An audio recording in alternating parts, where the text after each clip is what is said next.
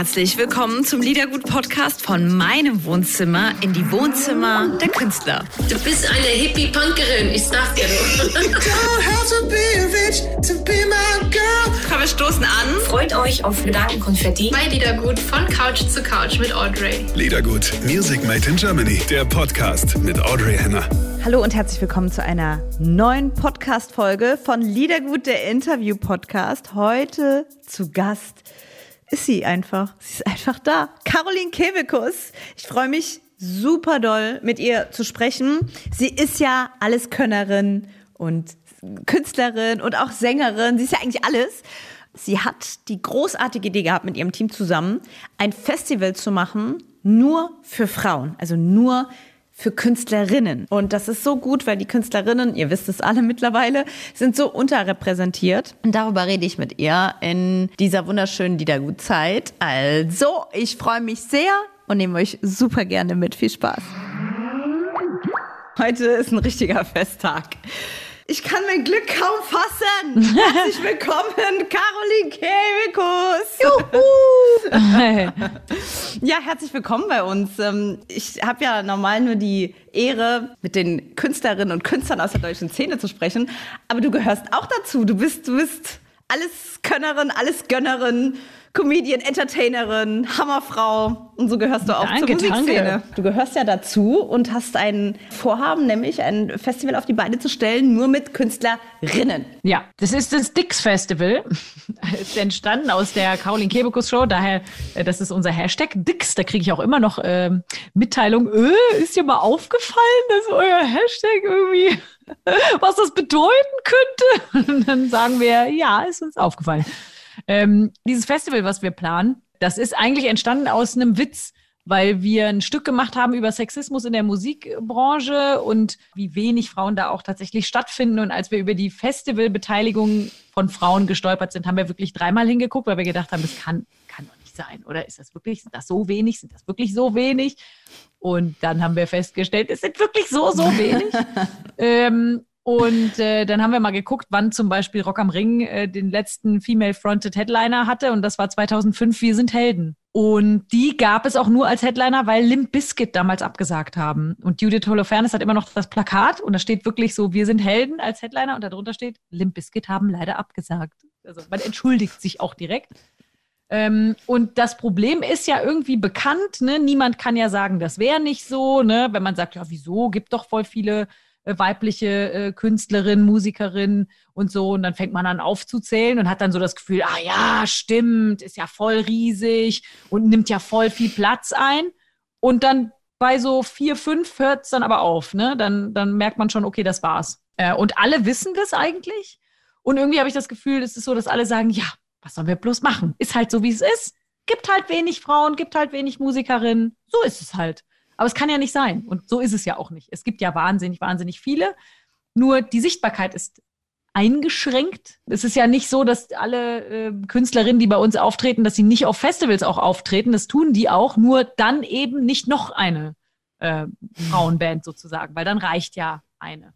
Und dann haben wir irgendwie da unser Stück zugemacht und unsere Witzchen aufgeschrieben und dann ähm, hatten wir irgendwie einen Witz, man müsste ja noch, man müsste ja mal ein Festival machen äh, mit nur Frauen und das dann Ring am Rock nennen. Ring am Rock. und dann haben wir alle hahaha laut gelacht über diesen Witz. Und dann hat unser Produzent so gesagt, ja, oder sollen wir das echt machen? Ey, lass das doch echt machen. Lass doch einfach echt so ein Festival machen. Und wir so, oh Gott, das ist ja mindblowing, was du hier gerade sagst. Und lustigerweise ist ja immer der Produzent derjenige, der einem so lustige Ideen ausredet, weil die dann doch ein bisschen zu groß sind.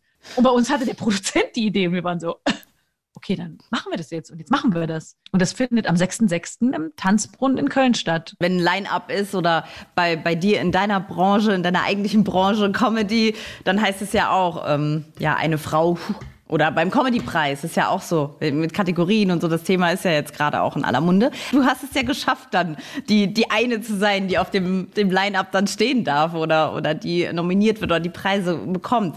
Wie, wie hast du den Weg aber trotzdem empfunden. Ich war natürlich auch lange die, die von dieser Ein-Frau-Politik äh, profitiert hat. Ne? Also ich war die, die in allen ähm, Line-ups in den Fernsehsendungen war. Man, das war ja früher ganz entscheidend für eine Karriere, ob man seine Stand-up-Nummern bei TV Total machen durfte oder bei äh, beim Quatsch Comedy Club. Das war halt ein Riesending. Das lief dann bei Pro7. Das waren auch immer, man hat dann auch immer sofort gespürt, dass man so einen neuen Bekanntheitsgrad hatte, wenn man da äh, stattfinden durfte. Und da gab es auch eine Frau pro Line-up und äh, pro Sendung. Wenn, also gab ja super viele ohne überhaupt eine Frau, aber ne, wenn dann eine Frau und dann noch eine wäre undenkbar gewesen. Und für mich war das auch früher normal. Ich bin so aufgewachsen. Ich bin so, ähm, ne, man, man kennt es ja, diese, dass es immer nur eine gibt. Ne? Eine Schlumpfine bei den vielen Schlümpfen, da reicht halt eine Frau, ne?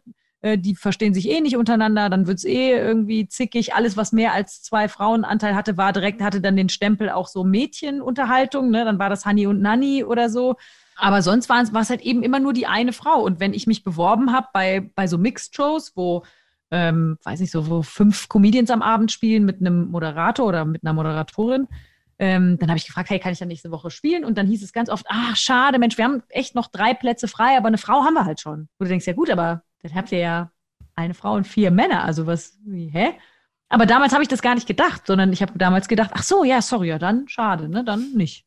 Ist ja klar, weil wäre jetzt echt irre, noch eine Frau in so eine Show zu stecken, weil wir, weil Subtext ist ja auch so ein bisschen, die reden ja eh alle über dasselbe. Ne? Also Frauen machen ja eh dann dieselben Witze über ihre Handtaschen oder so.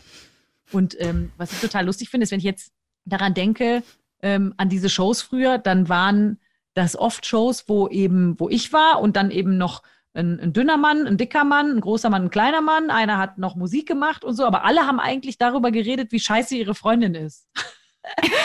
ja. Und du. Ja, und ich halt. Hast du ergründet auf den ganzen vielen Wegen, warum das so ist? Ja, da gibt's so, ich meine, du kannst ganz weit zurückgehen, ne? Also, dass man, ähm, dass es für Frauen begrenzten Platz gibt, das ist ja sowieso schon immer so, dass äh, ne, die, das weibliche Geschlecht unterdrückt wurde. Das wissen wir natürlich alle, dass wir ganz, ganz lange um Rechte kämpfen mussten. Es gibt ja viele Rechte, die haben wir noch nicht lang ne, dass wir in der Ehe nicht mehr vergewaltigt werden. Das ist erst seit 97 so, dass wir eigene Bankkonten haben dürfen, ist erst seit äh, Ende der 70er, dass unser Mann nicht mehr mitentscheidet, ob wir arbeiten gehen oder nicht. Das ist ja alles noch nicht lang her. Ne? Und dass wir überhaupt an äh, wählen dürfen. Wählen dürfen, ne? Da wir in der Schweiz zum Beispiel, da war das sehr lange gedauert, aber genau, wir dürfen ja auch erst so ungefähr seit 100 Jahren wählen, so circa, was ja auch also meine Uroma hat das noch miterlebt, ne? dass das Frauenwahlrecht eingeführt wurde. Und zwar genau als sie ähm, 18 wurde, ist das Wahlrecht eingeführt worden, aber sie durfte dann, glaube ich, erst mit 21 war man erst damals volljährig. Deswegen dauerte das noch ein bisschen, aber sie hat es zumindest Wann ist deine mitgekriegt. Uroma geboren? 1900. Mhm. Also das ist ja alles noch nicht so lang her, ne? dass wir irgendwie an diesen verschiedenen Machtstrukturen teilhaben dürfen, dass auch Frauen an entscheidenden Positionen sitzen, ähm, ist ja immer noch nicht so, dass es immer noch Gesetze gibt, die uns äh, benachteiligen, dass es immer noch Strukturen gibt, die nicht wirklich auf ähm, äh, das weibliche Leben ausgelegt ist. Sei es die Arbeitsstruktur, ne, es ich meine, so eine normale Arbeitswoche, die ist auch eher auf einen Mann ausgelegt, der zu Hause noch eine Hausfrau hat, die sich um das restliche Leben kümmert, so als, ne, falls sich jemand fragt, äh, warum wir alle durchdrehen, weil wir nichts geregelt kriegen, so, ne, das liegt natürlich auch an solchen Strukturen, die alle noch wahnsinnig alt sind und die man aufbrechen muss. Und die, eine Sichtbarkeit von Frauen ist da auch eingeschränkt gewesen. Natürlich eine wahnsinnig lange Zeit. Und gerade wenn man über Musik spricht, ne, früher Komponistinnen, die Stücke geschrieben haben, die durften ja gar nicht veröffentlichen. Das war ja gar nicht erlaubt. Ne? Und wenn man jetzt auch an Musikhochschulen geht und mal guckt, wie viele Frauen studieren denn Trompete? Wie viele Frauen gibt es denn überhaupt in Deutschland in den Big Bands, in denen, die wir haben? Da gibt es, glaube ich, nur eine. Es gibt nur eine Frau in allen Big Bands. Und das hat natürlich auch was damit zu tun, dass die Arbeitsverhältnisse gar nicht machbar sind, wenn du ein Kind kriegst zum Beispiel. Ne? Also ich kenne auch viele Musikerinnen, die sagen, jetzt habe ich ein Kind, jetzt bin ich raus. Und äh, die, die noch weitermachen können, die haben einen Partner, mit dem das geht, der das dann übernimmt. Aber dass man als Frau ein Kind mit auf Tour nehmen kann, oder das kann man sich in Deutschland, können sich das doch nur eine Handvoll Künstlerinnen leisten, das so zu machen. Du schaffst es halt so herrlich, das so auf den Punkt zu bringen, dass man irgendwie gar keine Chance hat, äh, bei, beim, bei, beim Zuhören, ob man jetzt äh, Fan ist oder gar nicht, ne? Aber da sitzt man da und sagt so, boah, boah, hat recht. So.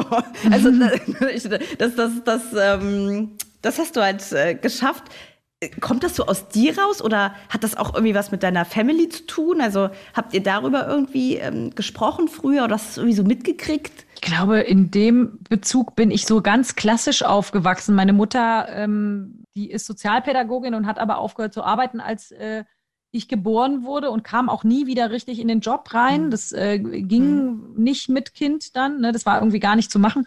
Mein Vater war äh, Banker der, ähm, also es war ein ganz klassisches Bild. Ich habe auch als Kind, wenn ich mit dem Papa fernsehen durfte, also wenn ich lieb war, dann durfte ich mit dem Papa noch nach der Sesamstraße noch ein bisschen sitzen bleiben und die Tagesschau mit angucken. Auch geil, ne? Dass man so äh, die, die äh, Zeit mit dem Papa, da darf man dabei sein bei dem, was der Papa macht. Nicht, dass der Papa was mit dem Kind macht, sondern ich darf dabei sein bei, bei etwas, was ich nicht verstehe. Ne? Weil wir haben dann Tagesschau geguckt und wenn ich dann so gesehen habe, die Bilder aus dem Bundestag, da habe ich so gedacht, ah, weil die sahen alle aus wie mein Papa, alle mit Anzug, ne? Und dann dachte ich, ach, das ist die Arbeit, wo der Papa immer hingeht und wo alle Papas hingehen, während die Mamas zu Hause bleiben und Leberwurstbrote schmieren, gehen alle Papas in den Bundestag. Und das war für mich so total normal, ne? Also auch, dass man, dass es einfach solche Bilder waren, die so äh, festgelegt waren. Und deswegen habe ich auch diese Strukturen natürlich nicht hinterfragt, wenn wir haben schon eine Frau. Ach so, ja klar, dann nicht. Und dann irgendwann ähm, hat mich das aber auch schon als Kind wahnsinnig genervt, wenn ich in so eine Schublade gesteckt wurde. Ne, wenn es dann irgendwie hieß bei Familienfeiern so und die Männer gehen jetzt draußen irgendwie Zigarre rauchen und die Mädels spülen ab oder so. Und das war dann schon so, dass ich so gedacht habe, hä, verstehe ich nicht, weiß nicht warum, was soll das? Oder als ich gemerkt habe, dass man als Mädchen gar nicht Pfarrerin werden darf, weil ich war total gerne in meiner Kirchengemeinde. Und dann, warum denn nicht? Und da gab es dann so komische Begründungen, also eigentlich keine Begründung. Und es war so, hä, ja, weil Jesus das nicht wollte oder Jesus hat das nur den Männern weitergegeben. Hä, warum? Hä, was? Verstehe ich alles nicht. Und da war ich aber noch so, so impulsiv, ja, ihr seid alle doof. Aber ich habe das schon so ein bisschen mitgeschleppt, dass ich immer mh, hm, das Gefühl hatte, manchmal, dass ich nicht ernst genommen werde. Und das ist so bis heute so ein Punkt, wenn ich nicht ernst genommen werde, dann kann ich richtig sauer werden. Und dann habe ich, äh, glaube ich, auch so im Teenageralter angefangen, einfach, wenn ich so gemerkt habe, ah, ich werde hier ein bisschen belächelt und ich kriege hier auf einer Party irgendwie einen Spruch gedrückt, so einen sexistischen, dann habe ich einfach einen krasseren, noch einen viel krasseren Spruch, Spruch zurückgemacht. Und ähm, dieses Bloßstellen von diesem Sexismus, der mir erstmal entgegengeschlagen ist, das wurde sehr äh, negativ immer ausgelegt. Also kann sein, dass die ein oder andere Prügelei dann andere für mich machen mussten. wenn Männer so, so Freundinnen von mir, wenn ich es mitgekriegt habe, so angegrapscht haben oder sich so richtig daneben benommen haben. Ich meine, jede von uns kennt das. Jede ist irgendwie mal belästigt ja. worden. Und äh, ich glaube, es gibt gar keine Frau, der das nicht passiert. Äh, aber dann habe ich genau den Moment, also wenn es anderen passiert so, dein Moment. Meine Mutter sagt immer, dein doppeltes Aggressionspotenzial, sagt meine Mutter so. immer, kommt dann raus. Aber wenn ich dann auch dieses Bloßstellen und dieses laut auch aufmerksam machen, dass auch andere gucken und so. So habe ich schon einigen Mann richtig abgeturnt so und ja. war da draußen auch unglaublich stolz so, hat richtig Bock gemacht. Ich habe es auch nie mhm. bereut so. Aber ich hatte da, ich habe das irgendwie immer in mir drin gehabt. Wie ist das? Kam das bei dir irgendwann oder war das? Kommt das mhm. dann spontan? Ja, ich also ich glaube, ich war schon immer so eine Entertainerin so. Ich wollte immer eine Show machen. Also ab und zu äh, bin ich dann auch in solchen Situationen war ich dann auch mutig, weil das dann, das war dann für mich ja auch eine ganz eindeutige Situation. Aber ich war nie mutig im Sinne von ähm, in der Schule an der Tafel stehen oder, oder beim Amt anrufen oder so. ja, ja. da hatte ich keinen Bock drauf. Aber bei solchen Sachen habe ich mich, war, wurde ich auch immer sehr getriggert irgendwie. Dann war ich also, ähm, war ich immer schnell auf 180. Aber eben eher auch auf so einer Performance-Ebene. Also man sieht es ja, dass du ähm, Entertainer und Performerin durch und durch bist. Also es ist ja egal, ob du irgendwie, keine Ahnung, Britney Spears oder äh, Topmodel oder so, du kannst ja irgendwie alles. Du kannst ja in jede Rolle schlüpfen und alles passt irgendwie und siehst mhm. immer mega, mega, mega, mega schön aus. Ähm, bist du einfach so eine Rampensau, sag ich mal, auf privat oder ist das so ein bisschen ambivalent bei dir, dass du vielleicht privat sogar gerne in zweiter Reihe stehst? Also das hat sich tatsächlich total geändert. Ne? Ich war früher, wenn wir auf Partys waren und wir waren wahnsinnig oft auf Partys, dann ähm, hat die immer in irgendeiner Küche geendet und ich habe eine Geschichte erzählt oder mehrere Geschichten. So, äh, ich habe oder wir haben auf Geburtstagen von auch Familienmitgliedern äh, haben wir Sachen gemacht und performt und ich habe noch was gesungen und dann noch was vorgetragen und noch ein Gedicht gemacht und so.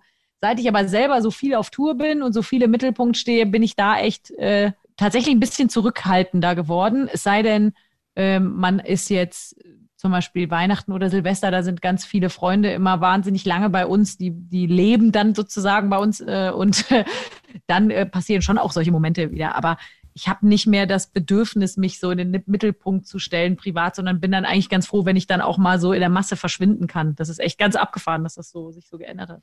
Du hast einen Song mit Brings aufgenommen. Wie gesagt, du hast ähm, Fans von dir haben das schon ganz früh erkannt, dass ja, du singst mhm. einfach mega schön. Das wäre ja, die pure okay. Verschwendung, wenn du das nicht irgendwie äh, professionalisiert hättest oder immer einbaust. Und es gibt einen wunderschönen Song mit Brings gemeinsam.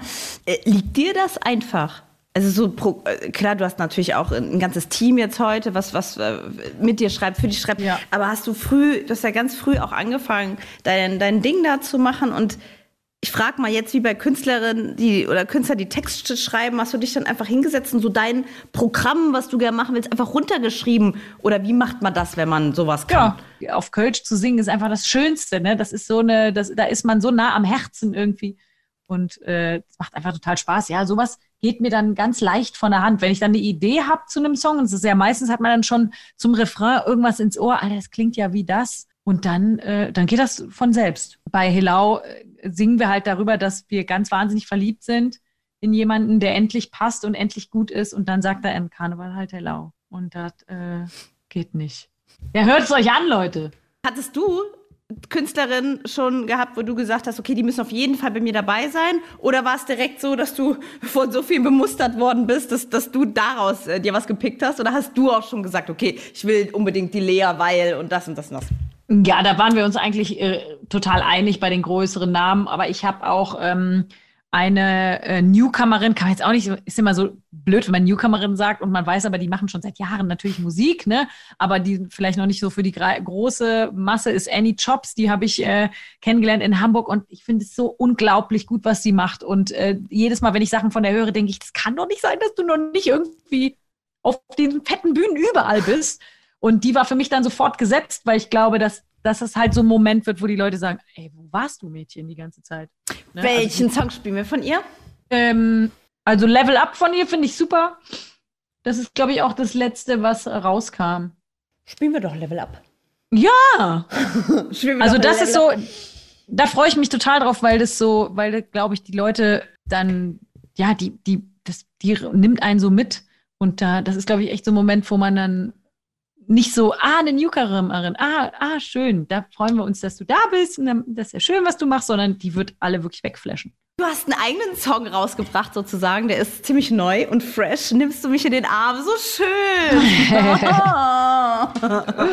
ähm, Text von dir oder wie ist der Song? Nein, nein, der Text ist, der ist, äh, das ist eigentlich ein Song von Max Mutzke, der, den er auch geschrieben hat, den Song er auch geschrieben hat und der Max hat eine äh, Show in Bonn die heißt, glaube ich, Max Mutzke and Friends, wo immer in der Bonner Oper er auftritt und die ist immer ausverkauft für diese Show. Und die Leute wissen nie, wer dabei ist. Und in dieser Show waren eben ähm, Jan van Weide und mein Bruder, die zwei Comedians waren da zu Gast. Und dann hat immer Max mit seiner Band gespielt, Lieder gespielt und dazwischen sind dann immer die Jungs aufgetreten. Und das war auch so kurz nachdem überhaupt Shows wieder stattfinden durften. Und das war wirklich ausverkauft. Die Bonner Oper war voll. Die Leute, es war eine unglaubliche Stimmung. Die Leute waren haben alles abgefeiert, auch äh, diese wilde Mischung an Musik und Comedy, das war ja ein bisschen strange. Und gegen Ende hat dann äh, der Max irgendwie gesagt, ja komm, jetzt müssen wir noch einen Song singen und so. Und mein Bruder wollte auf gar keinen Fall. und hat dann gesagt, nee, bei uns in der Familie äh, sind andere Leute für Gesang zuständig. Und die Leute waren schon so, oh, oh. Und dann hat er gesagt, ja, zum Beispiel mein Vater, der ist auch heute da. Meine Eltern waren tatsächlich da. Und dann hat er aber gesagt, naja, bis der von da oben runter ist, ähm, das dauert und äh, ja, Caro, willst du? Und ich stand natürlich schon hinter der Bühne und dann kam ich raus und habe dann tatsächlich mit Max äh, diesen Song gesungen, was ja ähm, auch eine Herausforderung ist, dann mit einem echten Sänger zu singen, ist dann ja auch immer noch so ein bisschen, ja, okay. Und dann ähm, war das aber anscheinend total schön. Und dann haben die nachher alle gefragt, hey, können wir den Song nicht irgendwie nochmal quasi für Weihnachten nochmal rausbringen, wo du dann nochmal eine Spur drauf singst und ich so, Leute, ich habe gar keine Zeit, aber es ist irgendwie wirklich sehr schön gewesen. Und dann haben wir das noch schnell gemacht, ja. Den können wir auch sehr gerne spielen, den Song. Ist aber nicht ausgeschlossen, dass du immer mal ab und zu Songs rausbringst, oder? Es, es liegt Ist dir nicht ja doch ausgeschlossen. sehr. Ne? Es ist, nicht ausgeschlossen, aber es ist auch, ähm, ich bin auch froh, sag ich mal, dass nicht Musik bei meinen Hauptstandbeinen ist. Also ich kann das einsetzen, wo es mir nützt. Da ist es auch total gut, dass ich, dass ich das auch ein bisschen kann. Ich bin da aber auch limitiert. Ne? Ich komme da auch an meine Grenzen, gesanglich. Das ähm, weiß meine Band, das wissen alle, die schon mal mit mir im Studio waren. Ich habe eine ganz gute Stimme, aber ich weiß nicht richtig damit umzugehen, sagen wir mal so. Ist was anderes wie, So. keine Ahnung, wenn man das ein Leben lang irgendwie gemacht hat oder das Ja, das das Hauptding ist schon, ja, ich muss da, ich muss dann schon auch wahnsinnig üben, auch für so Klassikkonzerte. Wir haben ja schon mal mit den Bierbitches, mit dem Funkhausorchester vom, vom WDR gespielt und es war unglaublich toll. Eine wahnsinnig geile Erfahrung. Aber da müssen wirklich die Stimmen so sauber sein. Wir singen ja alles dreistimmig und da, da platzt mir der Schädel, ne? Wenn dann irgendwo, ähm, weil dann ja eine Klarinette dann auch noch hinten irgendwas spielt und dann muss man bei seiner Stimme bleiben. Sonst Ich habe zum ist alles Beispiel total Schrott. Ma Max Mutzke war auch ein, zweimal, zweimal schon bei uns im Interview und ich habe ihn mal begleitet, als er ähm, mit dem Staatstheater, also mit verschiedenen Orchestern gespielt hat. Und dabei fällt einem halt natürlich gerade bei Max ist eigentlich mit der, für mich gefühlt mit der anspruchsvollste Musiker auch. Also da sitzt halt alles brutal, diese Range, ne? auch gerade wenn es im Klassikbereich Total, geht, ist ja ja. auch normal für Künstler, wo die eigentlich sagen, "Uah, duh, unangenehm, also anstrengend halt. Und für ihn wirkt, also bei ihm wirkt es halt so leicht und da sieht man halt, was für eine, was für ein Können und was für eine Kraft da so War Wahnsinn. nochmal ja. irgendwie raus und gerade, weißt du, dass du so, also was hat er denn so zu dir gesagt? Hat er dich nur, zum Beispiel nur gelobt oder kriegt man von so jemandem dann auch äh, irgendwie Kritik oder so? Äh, nee, der fand es schon gut. Der hat, ich weiß gar nicht mehr, ja, ich glaube, gab schon so Anmerkungen, aber, aber schon auch Lob. Ich meine, ich bin wahnsinnig prominent. Da traut man sich ja auch nicht jetzt so fundierte Kritik zu äußern. Also, meine Liebe, ich möchte gerne, sehr, sehr gerne über dein Festival eine Sondershow machen, diese Show. Total gehört. gerne. Und ähm, dann bleiben Ja, und wir du kommst ja zum Festival wahrscheinlich eh. Ich komme sehr gerne zum Festival und also freue ich mich wahnsinnig drauf. Was machst du heute noch? Wie ist dein Tag? Ähm, der Tag ist äh, so, dass ich noch sehr viele Interviews führen werde. Okay, also Das da ist ist mein, heute, ich habe heute einen Promotag. ein Promotag. Okay. Du bist nicht die Einzige. ja. Schade, dass du es so erfährst, aber. Aber ist okay. Aber, aber ähm, umso mehr spricht es für dich, wie viel, wie geduldig, wie viel Zeit du dir genommen hast. ah, gerne. toi, toi, toi. Wir hören uns. Ja, wir sehen uns. Auf jeden Fall. Caroline Kebekus bei Liedergut. Tschüss. Liebe Caroline Kebekus, ich danke dir sehr und freue mich riesig auf dein Festival. Wir werden unser Versprechen halten, werden berichten und vorberichten und alle deine Künstlerinnen einladen. Schön, ihr Lieben, dass ihr mit dabei seid. Wir hören uns, wenn ihr das natürlich sehen wollt, sehr gerne auf unserem Liedergut YouTube-Kanal und natürlich auf liedergut.de. Bis bald, Musikanwält aus, eure Audrey. Liedergut, Music Made in Germany, der Podcast mit Audrey Henner.